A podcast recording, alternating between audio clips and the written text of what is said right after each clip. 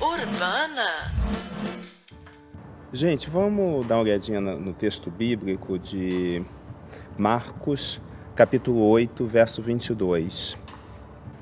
Esse texto que, que a gente vai observar agora, ele tem muito a ver com a ação de Jesus na, na cura da mente humana.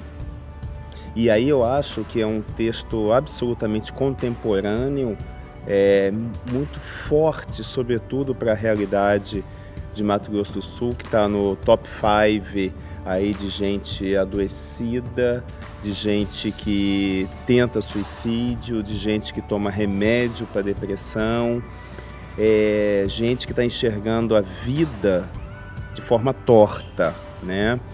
E aí dá para dá a gente notar que a, essa doença, não só aqui em Mato Grosso do Sul, é a doença da mente, é uma das coisas mais comuns que a gente encontra hoje, né? E aí quando a mente ela não está sadia, quando a mente não está equilibrada, a gente começa a fazer leituras muito estranhas da vida, né? É, e aí eu acho que realmente não há doença pior do que essa. E aí o texto de Marcos 8, verso 22, ele diz assim: Eles foram para Betsaida e algumas pessoas trouxeram um cego a Jesus suplicando que ele tocasse nele. Ele tocou o cego, ele tomou o cego pela mão e o levou para fora do povoado. Depois de cuspir nos olhos do homem e impor-lhes as mãos, Jesus perguntou: Você está vendo alguma coisa?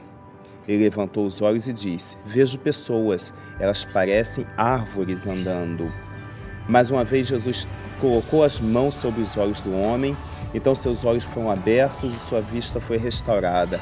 Ele via tudo claramente.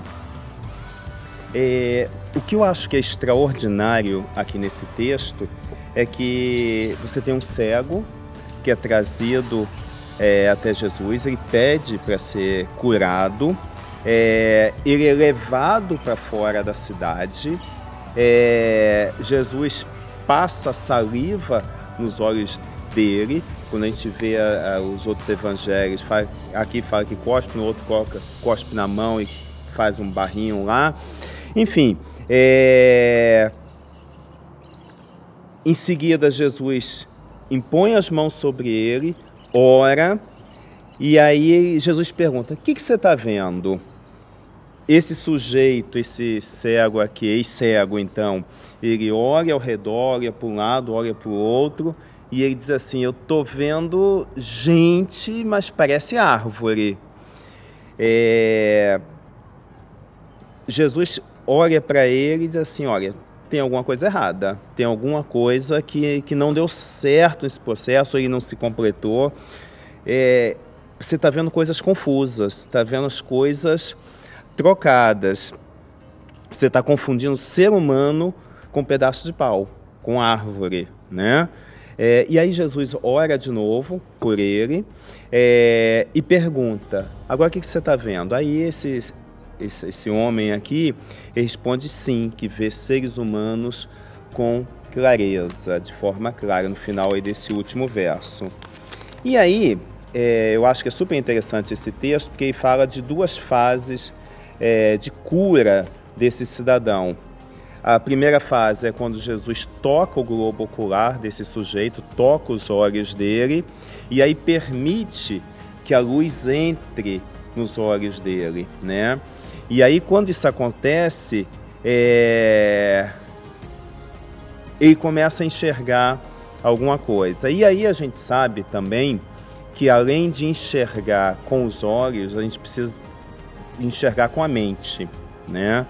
é, os seus olhos, os olhos desse homem, se abriram. Está claro isso, que ele conseguia ver luz. Mas parece, a impressão que eu tenho, que os códigos é, de interpretação do mundo, a forma como ele enxerga o mundo, estavam prejudicadas. Ele não conseguia enxergar direito. Parece, a impressão que tem é que ele ainda está adoecido, ele ainda tem um outro tipo de cegueira. E aí, trazendo para a nossa realidade, é, eu canso de ver, muito recentemente aqui, os anos, poucos anos que eu estou aqui, o quanto tem gente, sobretudo aqui na nossa realidade, que tem olhos, tem até olhos bonitos, mas gente que, que não enxerga com a mente. Curiosamente, não tem nenhuma deficiência visual, né? É, por exemplo, é, quando você pega isso, gente que enxerga os outros com um pedaço de pau, é gente que usa os outros, gente que não enxerga o outro como um ser humano, né? Aí mais no sentido mais metafórico, gente que tem olhos, mas não percebe vida, né? É... Gente que não percebe que ver é mais do que enxergar, né? É... E aí é gente que está adoecida e a todo momento a gente vai encontrando gente assim adoecida. É, e talvez seja muito característico daqui, a gente tem conversado sobre isso, tem conversado com o Evandro sobre isso, essa coisa é, de perceber aqui é a coisa da aparência. Né? A essência não importa tanto, mas a aparência sim. Né? É, você percebe como essa coisa de ostentar coisas do vestido, ter, como é forte aqui. Ou seja, por que, que isso acontece? porque as pessoas estão adoecidas. Né? É, o patrão que enxerga não como uma pessoa, o empregado, mas enxerga como uma peça que pode ser reposta a qualquer instante. Isso é um caso, tá? É, não que, que a gente tenha que demonizar todo aquele que é empregador, não é longe disso, mas mostra que ele tá, também está adoecido. E eu fiquei me perguntando, da onde vem essas distorções da mente. E aí eu separo pelo menos duas coisas. Uma delas é daquilo que a gente chama de pecado, né? É, a primeira falácia do pecado é dizer que a gente é o centro do universo.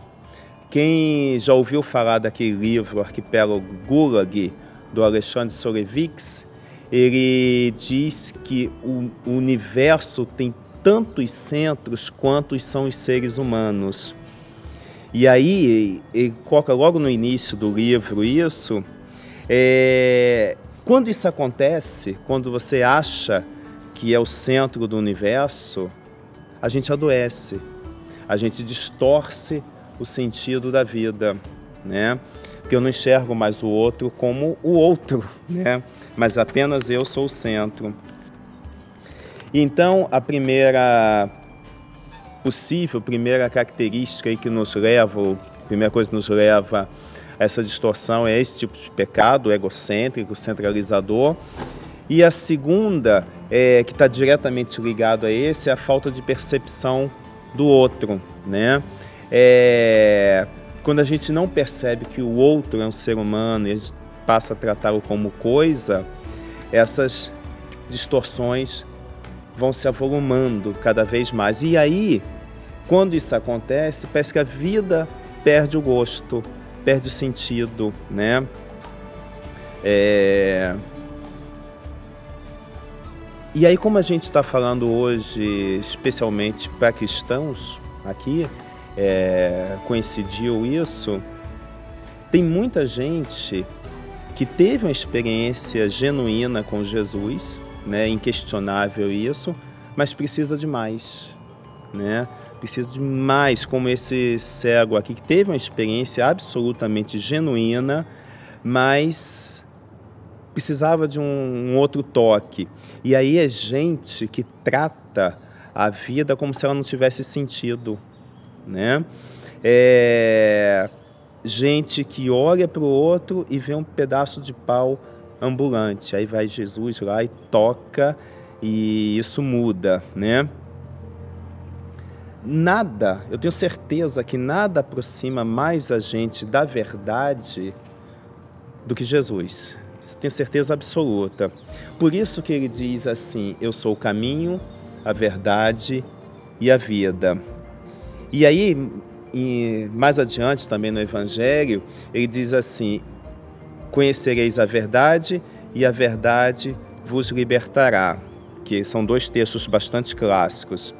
E aí, se a gente tenta sistematizar isso, o que, que ele está fazendo? Ele está dizendo: eu sou o caminho que coloca você, que me coloca, que nos coloca na verdade. A verdade que nos coloca na vida, é que a gente passa a enxergar, enxergar a vida de forma real, não de forma cheia de fantasias, né? É, sem, sem preconceitos, sem falsas impressões. Eu acho que é isso que esse texto está falando aqui para gente.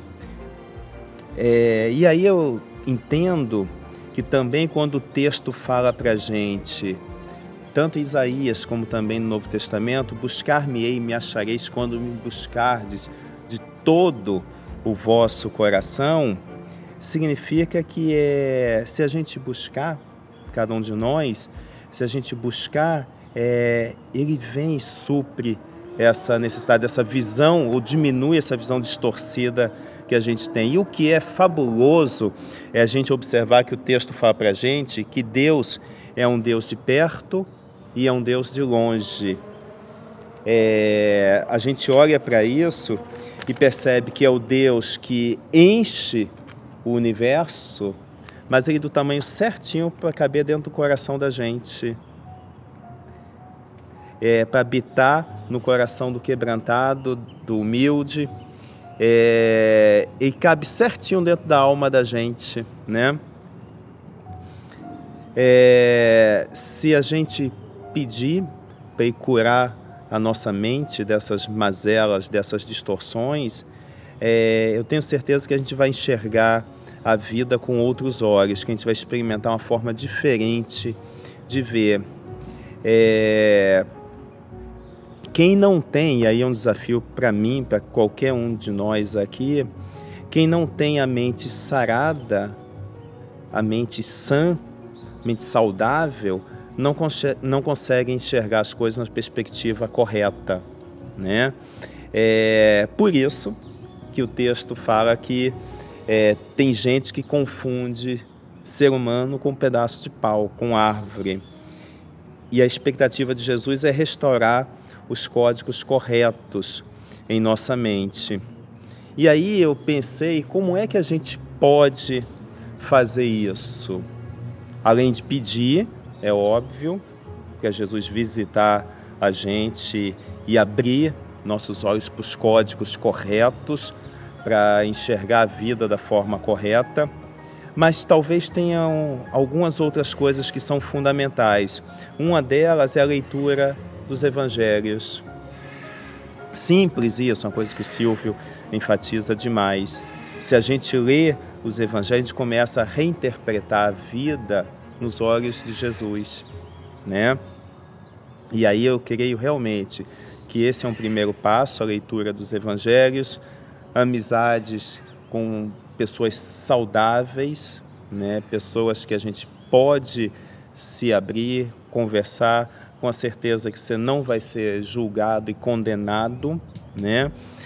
É, pessoas que a gente conta nas mãos que a gente tem, mas isso com certeza nos ajuda na caminhada para uma mente é, curada, sarada, saudável, sensata, sã, a enxergar dessa forma. Então, gente, o que eu queria que a gente pensasse sobre esse texto é sobre esse olhar especificamente que Jesus tem, assim, cara, esse cego se tornou, é, está enxergando, mas ainda não está enxergando como deveria. E aí eu acho que é um desafio para todos nós nesse sentido, ok? Vamos abrir para nossa conversa?